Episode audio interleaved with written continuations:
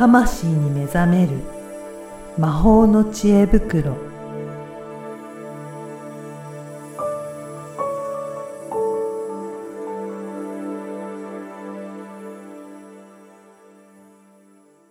こんにちは、小ラボの岡田です。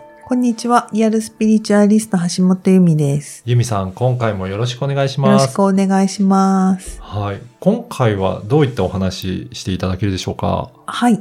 えっ、と、ちょっとリクエストもあったので、夢の話、あのね夜見る夢の話、ね、夢の話。うんえー、どしようかなと。うん。夢ってね、うん。私も、まあ結構見たりしますけど、うんうん。これはどうなんですかね？その夢から意味を見出すとか、そういったことですかね？あ、それもありますそれもある。うん。はい。でも、まず夢は何かっていう話からすると、まずは脳の情報整理が、あ、はい。あの、働く第一段階ですねう。ん、あ、これはいろいろなあ脳がうん。現実に起こったとか体験したことを整理そうそうそう、してるっていう今日、ことですかね。今日の情報を、うんうんだから寝る前に勉強すると定着するって言われたりするじゃないですか。ね、聞きますね。うんだから脳が、その情報処理、うん溜まった情報を処理するうん時間が必ずあるので、はい。で、まあ、それ処理が、まあ、順番っていうわけじゃないけど、うんまあ、その処理が、うんある程度多分できていたら、うんうんうん、感情とか、その、はい。別に今日だけじゃなくて、うん。不安だったり、怒ってたりすると、あの、無意識の領域に夢の時って入ってくるので、うん。本当に古い怒りとかが、今日の夢に出てくるみたいな瞬間がある。うんうん。ですね。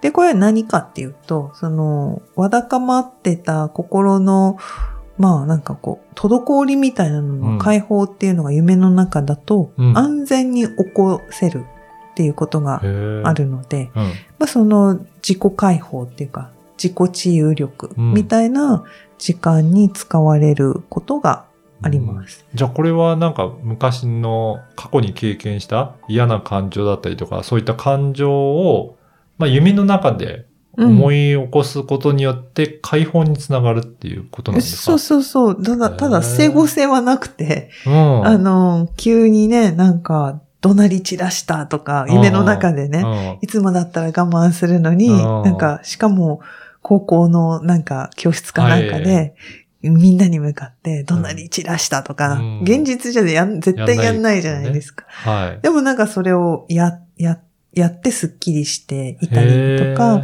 まあ別にね、過去じゃなくても何でもいいんですけど、うん。なんかその自分でもわからない何かっていうのは、うん。体の隅々、細胞の中、あらゆるオーラの中にも溜まって残っているので、はでそれがあると結局不具合を生じるわけですよね。はい。生きにくくなるから。だから体は自然にデトックスする作用があるのと同じで、夢の中で安全に感情を解放するっていう、へまあそういう段階があります。ほう。うん。だ深深くなるとそういうことが起きる。うんうん。でも、もうちょっと深くなると、まあ大体その情報整理とかあるときはない、起きないんですけど、まあそういうのもね、ないような、うん。こう、ゆったりした毎日を送っていたりすると、ちょっとスピリチュアルな夢っていうのを見るようになります。見るようになるっていうか、はいはい。深まっていく。へえ、これどういったところが、ことがスピリチュアルな夢になるんですかね？これがね、なかなか、これって言えないのが夢なんですよあねー。そこが難しいんですけど、なんか、まあ、例えば空飛んでる夢とかもそれに近いし。なるほど。うんうんまあ確かにね、あの脳の整理とか、うん。感情のそういった解放とかともまた違う、うん。まあ全然、まあ現実的でもないような。えそうそうそう。ものだったりとかファンタジーなことだったりとか。あと、あとは未来を示唆する暗示、予知夢に近い、まあ予知夢っていうのはう、ん。まんま見たまんまが起きるっていんううん意味で皆さん捉えてると思うので、まあ、予知っていうよりは指し示された未来みたいな風に見えることもあります。うんじゃあちょっとなんかファンタジーな感じで、うんよくわからないものだけど、うんもしかしたらそれは何かを暗示してるものだったりする可能性もあるっていうことですかね。そうですね。へうん。まあ、そこら辺の夢分析っていうジャンルになるんですけど、まあ、そこら、そこは自分でやるとしたら、インターネットで夢占いとか、はい。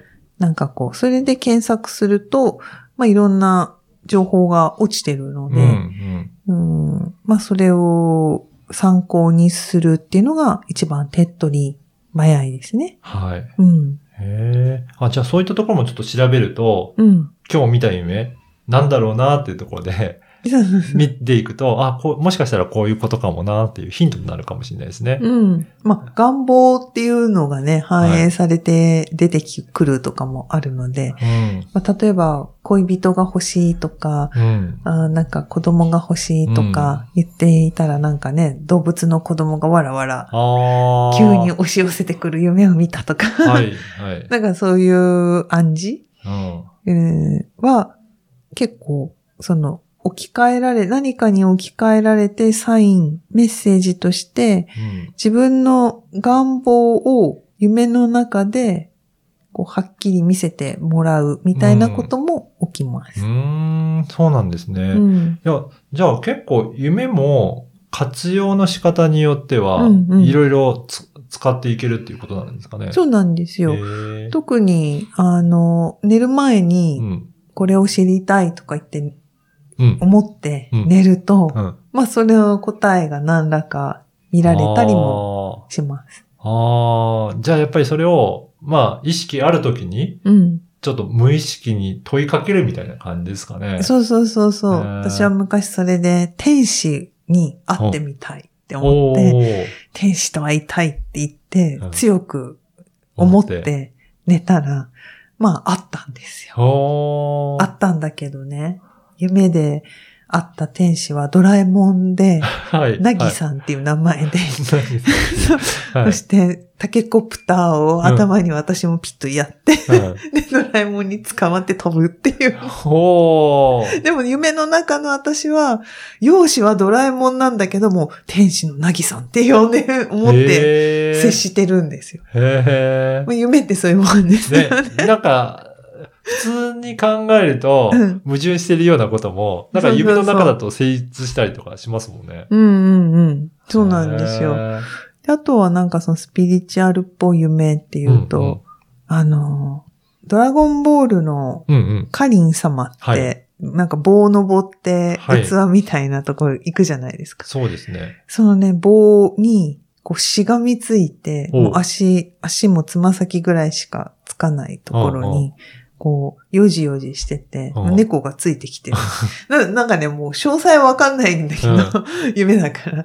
うん。とにかく、やばい、落ちたら怖いなと思いながら、こう、雲の中なんですよ、私は。へで、こう、ちまちまちまちま、ー。なんか、螺旋階段みたいに、うんうんなんか、こう、横に、横にこう、ちまちまちまちま登っていくんですけど、まあよく覚えてるよねって話なんですけどね。その夢は何かって言ったら、こう、オーバーソウルって言って、はい。やっぱりこの自分の、あの、工事の領域に、うんこう、入りに行くっていうのを、こう、夢で体体験しながら、覚え、覚えて帰ってきてるってことですね。へそんなのが、なんか、面白かった、ー。うん今思い出せるエピソードですかね。そうなんですね。うんいや、そういえば私も子供の時は、うん。夢の中で空飛びたいって思って、うんうん。頑張って、今日は空飛ぶぞって思って、やったことありますね。ねえ。うん。そして飛んだんですよね。飛びました、飛びました。で、何度もやってるうちに、うん。だんだん自由度が高くなってきて、うんうんさ、最終的なのかあれで忘れましたけど、体育館、うんまあ閉じた空間で、うん。うん三次元的に自由に移動できながすら、あの、うん鬼ごっこしてる夢を、かなり楽しい。かかなり楽しい。いいですね。はいうん。だから平面じゃなくて、うん空中を空中をね。飛び回ってやってる夢を見ましたね。うん。そう、寝てる時って、こう体から抜けていくので、まさにね、飛んでる感じになるから、それを、この人間として理解できるうんうん。ビジョンと状態に置き換えられてるわけなんですよね、脳みそではね。はい。要するに、脳みそで理解できないものは、ん。なんか、なかったものにされちゃったりすうん。る、するんですけど、うん。その理解ができないから、わかんない。うん。でもそれを、なんか、置き換えると、ある、ここにある状態、現象とかで置き換えられたら脳みそは理解できるから、あその飛んでる私っていうのーも、うんうんもちろん意思意思で飛べてるんだけど、どこを飛んでるかが、そのね、体育館っていうのうんうんが、ね、わかりやすくはいリアルな、はい。うん。そうか、そういうふうに、コントロールも、やろうと思えば、できるってことですね。そうそうそう、できるんですよ。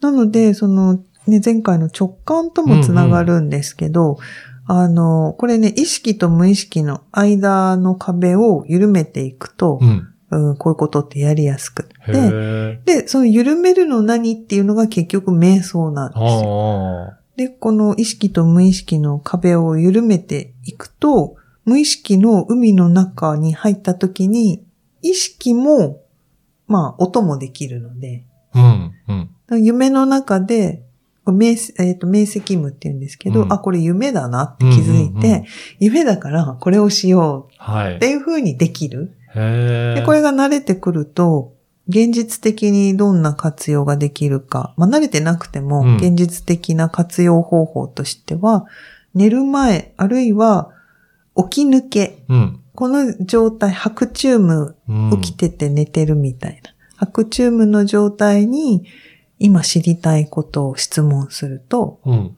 自分が非常に明晰な状態になってるので、はい。答えがわかると。へえ。これ、質問は普通に質問するような感覚で、例えばこうこれはどっちがいいんだろうとかっていうふうになんかこう。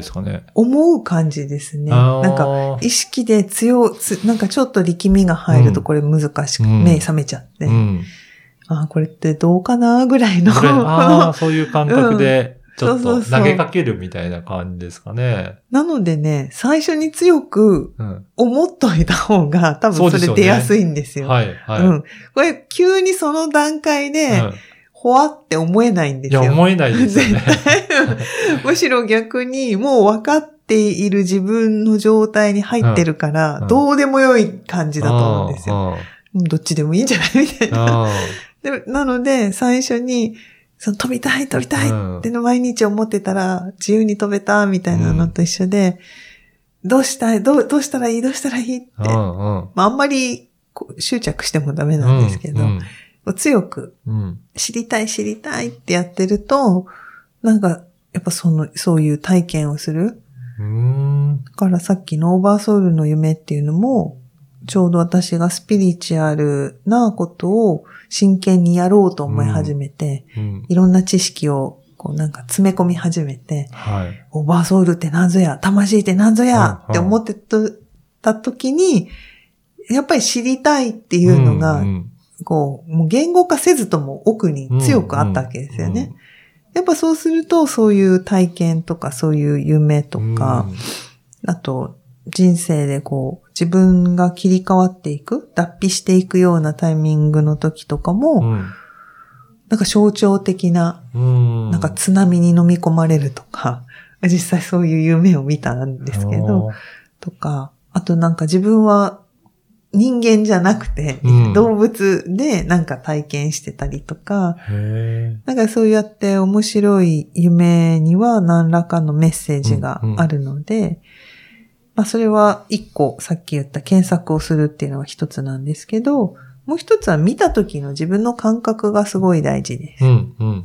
なんか、いい感じだったかとか、ちょっと怖かったとか、はい焦ったとか、これがすごく大事になってくるので、すぐ、すぐ意味を調べて、うん意味、意味で終わらせずうに、ん。感覚でどうだったかを蓄積していくと、後々本当に活用できるようになってきます。あじゃあそのあたりも、うんもし可能だったらなんか残して、記録に残しておいたりとかするといいってことですか？よくね、夢のメモを朝ね、こうメモ用紙とはい。ペンを、まあノートでもいい置いといて、書いたらいいよって言うんですけど、まあこれスマホとかじゃない方が絶対いいんですうんうね。ん。もう、もう半、半目で、ももうパパパうって。ミミズのようにか、うんとにかくキーワードだけでいい。うんうん。詳細は書きたかったら書きゃいいけど、はいはい。だんだんね、こう覚醒してきて忘れ、ね。覚醒したと同時に忘れていくっていうね、ことが起きるので、うん。あの、もうミミズのように印象的なうん。犬がいた、大きかったとか、私は子供だったとか、うん。楽しかったとか、うん。なんかそういう、なんか単語だけ書いておくと、うんこれ私も何年も5、6年続けたノートを見返したときに、うんあのね、予知してたことがやっぱへりー書いてあったりして、うおーって思ったんですよ。そうなんですね。そう。だから、その時わかんないっていうのが結構あるので、へえ。夢の日記を、あの、コツコツ貯めて、おたまに振り返ると、んうんおーってことが、なんか点在されてあます。るんですね。いや、じあります、ゃあ、あります。ね、ぜひ皆さんもちょっとそういう既読を取ったりとかして、うん。あとは、まあ自分が、あの、聞きたいことなんかもうん強く思ったりとかして、ちょっと夢を活用するのもうんうんやってみるといいですね。そうですね、うんで。寝る前だと、やっぱ疲れて寝ちゃうって人は、電車がいいです。あ、電車の時に。電車一番使えますう。とうとしてそう寝ちゃいそうそうますもんね。そうそうそう、はいそのはい20分、30分の一番なんか、はい。降りなきゃいけなくて、こう耳は聞こえてて、でも意識はすごいスーッと落ちてるみたいな。あ、そういう時でもできるんですね。そうそう、そういう時、今難しいんですけど、うん。あの、用意しておけば、そうですよね。いいのでうんうん多分。はい。いうん。や、ぜはいひ皆さんもそういったちょっとした時に、ううんんできるように、普段からこういったところをちょっと、あの、聞いてみたいなっていうことを用意しておくといいかもしれないですね。そうですね。そして、ポッドキャストで人生相談と聞きたいことは、ぜひ、はいあの、コメント欄に、はい。ぜひね。えーフォームがあるので、はい送ってくださればと思います。いや、今回のような感じで、ユミさんがいろいろお答えいただけると思いますので、うんぜひお問い合わせもいただけたらと思います。はい。ユミさん、今回もありがとうございました。ありがとうございました。